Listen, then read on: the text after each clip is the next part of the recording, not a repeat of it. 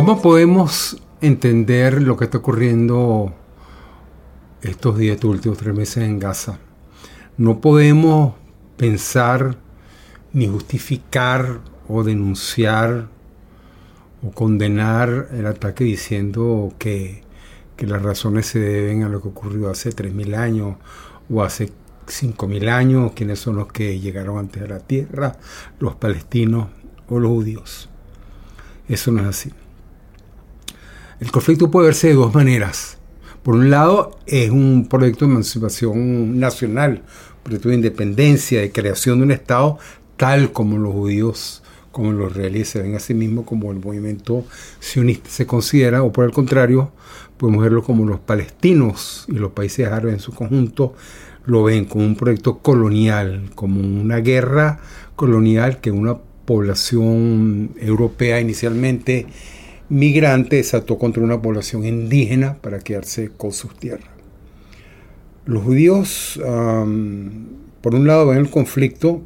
que no comenzó el 7 de octubre como resultado del odio fanático de, los musulmanes a los judíos, una especie de expresión exacerbada del antisemitismo al cual ellos han estado acostumbrados, un antisemitismo que encontró su forma más violenta en la, Alemania nazi en la Segunda Guerra Mundial. Y los palestinos, por el otro, lo ven como una guerra continuada que las grandes potencias han desatado a favor de una comunidad de inmigrantes que quedó para quedarse con unas tierras que ya tenían dueño.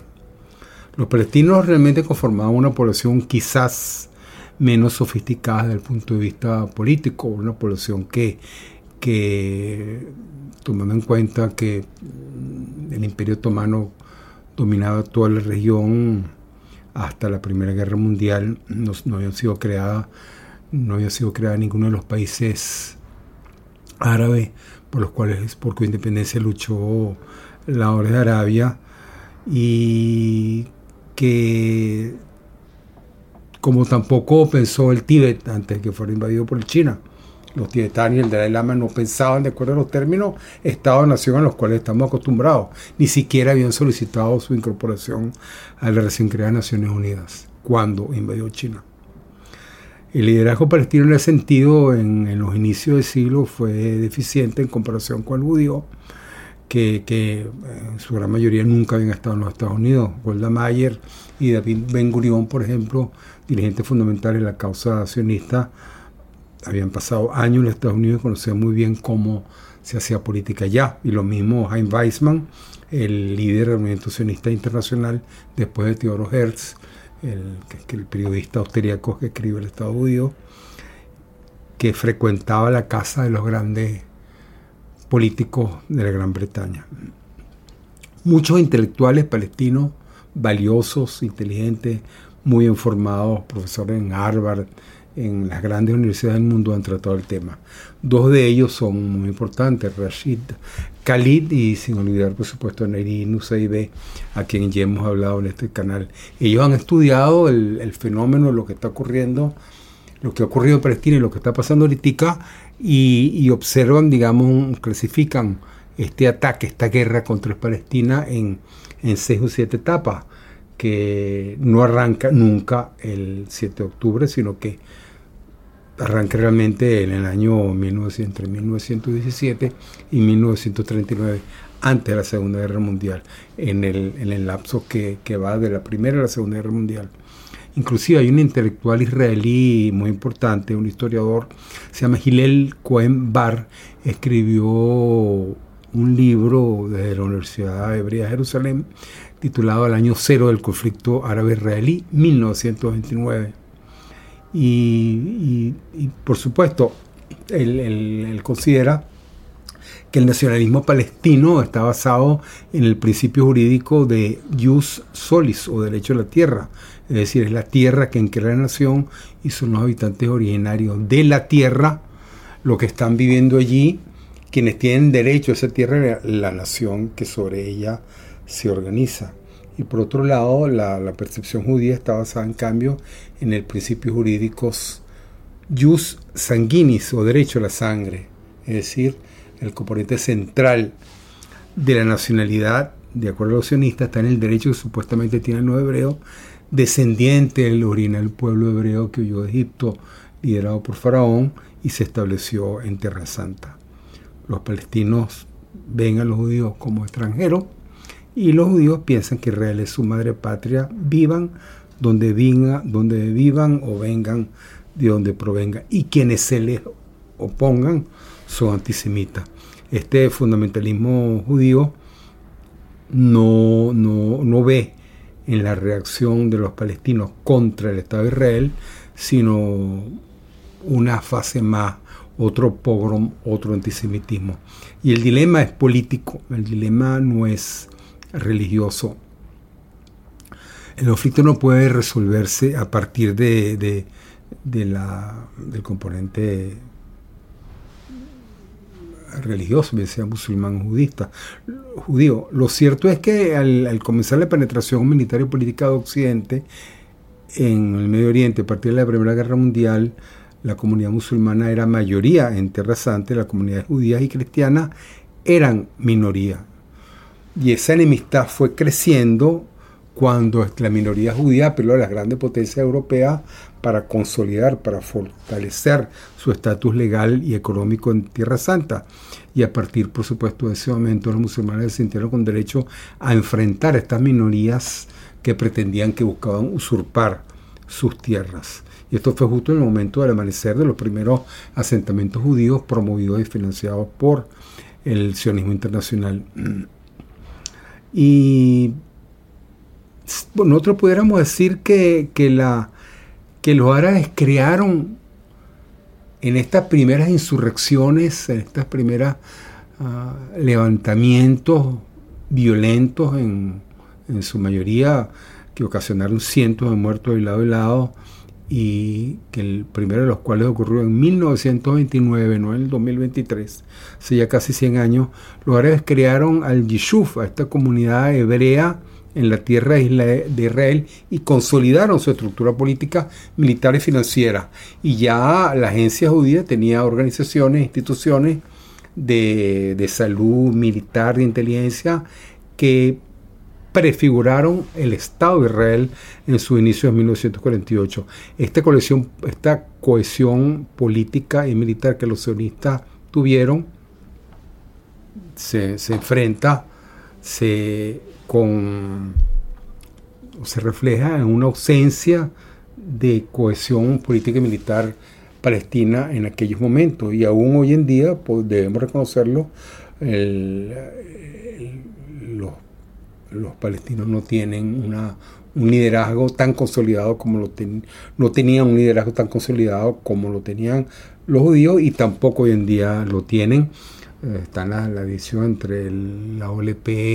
y el Hamas, quien representa a los palestinos, un movimiento político religioso o el, Islam político del Islam o un movimiento político secular como el, el Hamas. La, el, el tema principal, el tema fundamental que explica el conflicto, obviamente, es el de la identidad política palestina, una identidad política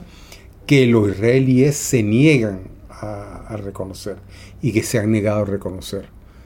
se han negado a reconocerla en sus inicios, en, antes de la guerra del 48, antes de la primera, esa, antes de esa segunda declaración de guerra, después de la, la Primera Guerra Mundial, que creó el Estado de Israel y se niegan a reconocerlo ahorita. Y cada vez más ha sido la negativa de parte del gobierno israelí a reconocer la nacionalidad de los palestinos o el derecho a la nacionalidad de los palestinos. O sea, la, la, lucha por, por, por, negar a los habitantes de Gaza y los territorios ocupados es por, por los sionistas insisten que los palestinos son una gente que vive en su territorio, pero que no tienen derecho a la nacionalidad y que no tienen identidad política. Es lo que algunos analistas han llamado un, verdadero politicidio. Es decir, todos los tratados de paz, todas las propuestas que Israel, apoyado por los Estados Unidos, ha tratado de imponer en Oslo, en Camp Davis, en Washington, después de la guerra del 73 con Kissinger, buscan, digamos, normalizar las relaciones internacionales entre Israel y los países árabes, pero en ningún momento se habla de la independencia política palestina. Esto es lo que no, lo que no, soportan y no consideran. Es el politicidio. Y los territorios ocupados están sometidos a una disciplina militar ah, que, no, que no es absolutamente nada democrática porque no reconocen el derecho de esa gente que para ellos son sencillamente unos antisemitas violentos y, y terroristas. George Orwell, el famoso escritor de 1984, escribió que tarde o temprano las ideas, bien sean falsas o verdaderas, se topan con la realidad sólida. Y, eh, la intensidad de estos de, la intensidad de esta, de esta dinámica, de este enfrentamiento, de esta negativa a reconocer la, identidad política de los palestinos, esta idea se topa con la realidad sólida en el campo de batalla. Ni la identidad palestina política desaparecerá, ni el Estado de Israel tampoco. Estamos en, en, en un momento que los palestinos requieren y piden justicia. Y no habrá paz verdadera sin una justicia verdadera. Quisiéramos en los próximos episodios hablar de estas distintas declaraciones de, guerra del, del, sionismo y de Israel, de los fundadores de Israel contra Palestina. La primera fue la que estamos hablando ahorita en 1929 antes de la creación del Estado de Israel. Después hay una segunda etapa que fue la creación del Estado de Israel. Después vino lo que pasó con la guerra de seis días cuando Israel derrotó a Egipto, a Siria, a Jordania y se quedó con los territorios hoy en día ocupados contra Jordania, los territorios de Jordania al oeste del río Jordán, a la altura del Golán y el Sinaí. Después vino la guerra del Líbano, cuando Israel atacó el Líbano, pero no atacó, fue la primera vez que Israel ataca a un país, no porque este país le declara la guerra, sino por motivos políticos, para hacer desaparecer a la OLP, que estaba en Beirut. Independientemente de las relaciones de los palestinos con los libaneses, con, la, los la falange cristiana, Israel y Ariel Sharon y el gobierno de Begin lo que buscaban eran desaparecer el liderazgo palestino. No, no, soportaban, no entendían, no podían tolerar la existencia, aún fuera de Israel, en otro país, de dirigentes palestinos que defendieran el derecho de esa población a la nacionalidad. Eso fue en 1982, en un momento muy difícil. Luego viene lo que ocurrió entre 1987 y 1995 con la primera intifada que, que, se desató casi espontáneamente. El liderazgo palestino, la OLP y Arafat estaban en Túnez, donde fueron exilados después de haber sido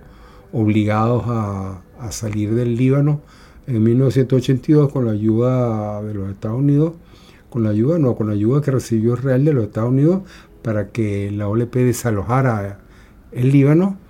la intifada, y después viene la segunda intifada, y ahora viene esta declaración, esta invasión al Gaza, que lleva 22.000 muertos, 1.300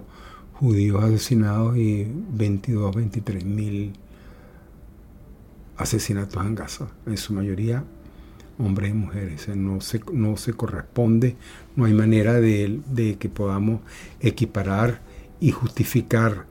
el, crimen que está haciendo Netanyahu, que le conviene la guerra para no para evitar ir a la cárcel porque está siendo enjuiciado por los tribunales israelíes y por eso insiste en, esta, en este ataque. Pero no, la, la, en definitiva lo que está ocurriendo es que mientras no se logre la justicia, mientras no se reconozca el derecho a la independencia política y a la nación y el Estado palestino,